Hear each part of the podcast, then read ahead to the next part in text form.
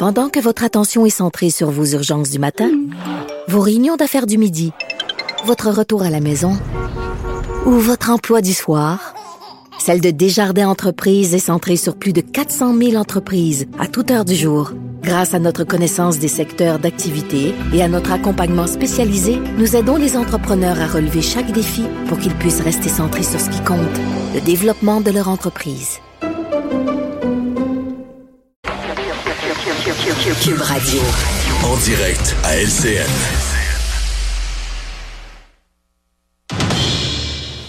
On parle à notre collègue Mario Dumont qui est dans son euh, studio de Cube. Alors, euh, Mario, parlons de ces euh, manifestations. les policiers qui devront montrer un peu leur, leur savoir-faire ce week-end, le temps à Québec qu'à Ottawa. Ouais. Euh, est-ce qu'à Québec, on est mieux organisé, plus habitué, plus structuré, ou est-ce qu'on a juste eu la chance d'avoir l'expérience d'Ottawa pour euh, savoir ce qu'il ne faut pas faire comme erreur, en tout cas à première vue? On, la, la, gros de la manifestation, ce sera demain à Québec, mais à première vue, on semble beaucoup mieux préparé là, pour faire arriver la manifestation, permettre aux gens d'exprimer leur point de vue, mais sans... Euh, parce que là, pour l'instant, ce soir, les gens semblent aller au carnaval, répondre à, à, la demande du maire de Québec, du premier ministre, de l'organisation du carnaval. Donc, une vie normale. Oui, des gens qui font entendre un point de vue, mais qui n'empêche pas le déroulement de la vie normale, la vie des commerçants, des restaurateurs. on a vu, euh, on a vu un manifestant, un manifestant derrière Karianne tantôt, faire un cœur. Ça nous change du festival du doigt d'honneur quand même. Oui, on aime mieux ça.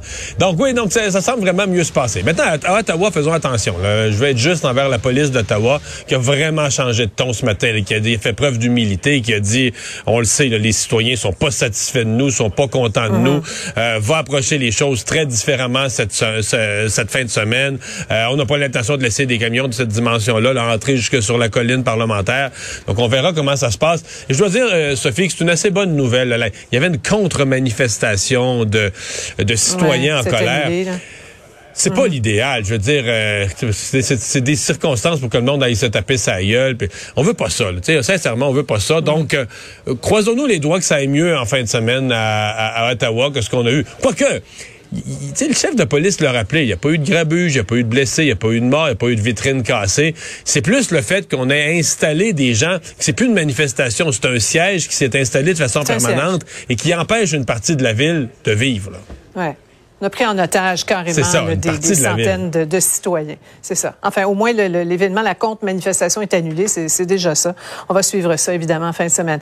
Maintenant, parlant des, euh, des conservateurs, Mario, la chef par intérim du parti qui, euh, qui vient d'annoncer ses couleurs. Oui, vient de tasser Gérard Deltel comme leader. C'est un mhm. élément de plus. Je dois dire, euh, Sophie, euh, je manque, euh, je manque de mots. J'ai hâte de voir. On va attendre que l'ensemble des nominations soient, soient faites. Est-ce que ça représente vraiment un affaiblissement du Québec? Ce serait pas, ce serait sincèrement pas étonnant. Mais tu sais, cette semaine, là, la chef, elle a, elle a, demandé aux camionneurs dans un premier temps, celle qu'on voit, Mme Bergen, euh, elle a demandé aux camionneurs de rester à Ottawa. J'en revenais pas. Euh, là, ce matin, il y a un député du Québec, Pierre Paulus, et il semble qu'il représente d'autres députés du Québec qui ont pris une position contraire en disant non, les camionneurs doivent quitter euh, Ottawa. Elle a été très dur envers cette manifestation.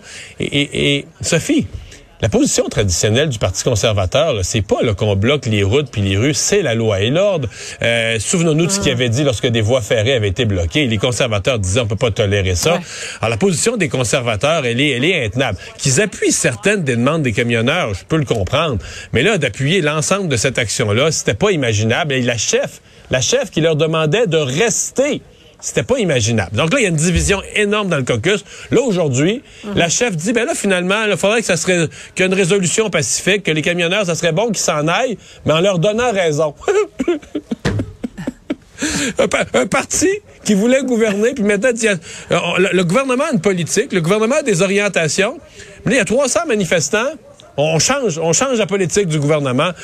Je, je sais pas où ça s'en va. Je sais pas où ça s'en va. Je pense qu'il y a beaucoup de gens qui ont voté conservateur, en tout cas au Québec, là, euh, qui comprennent plus. J'oserais quasiment dire dans certains cas qui ont honte. Et là, je, je, je passe sous silence cette photo qui a circulé. Euh, J'en revenais pas. De, la chef par intérim des conservateurs avec la casquette de Donald Trump, Make America Great mm-hmm. Again. Pour un parti mm-hmm. conservateur, un parti qui est censé être un défenseur des institutions, des tribunaux, du Parlement, de la démocratie, Trump qui a voulu détruire la démocratie dans son pays, et puis croire aux résultats des élections, puis croire aux tribunaux.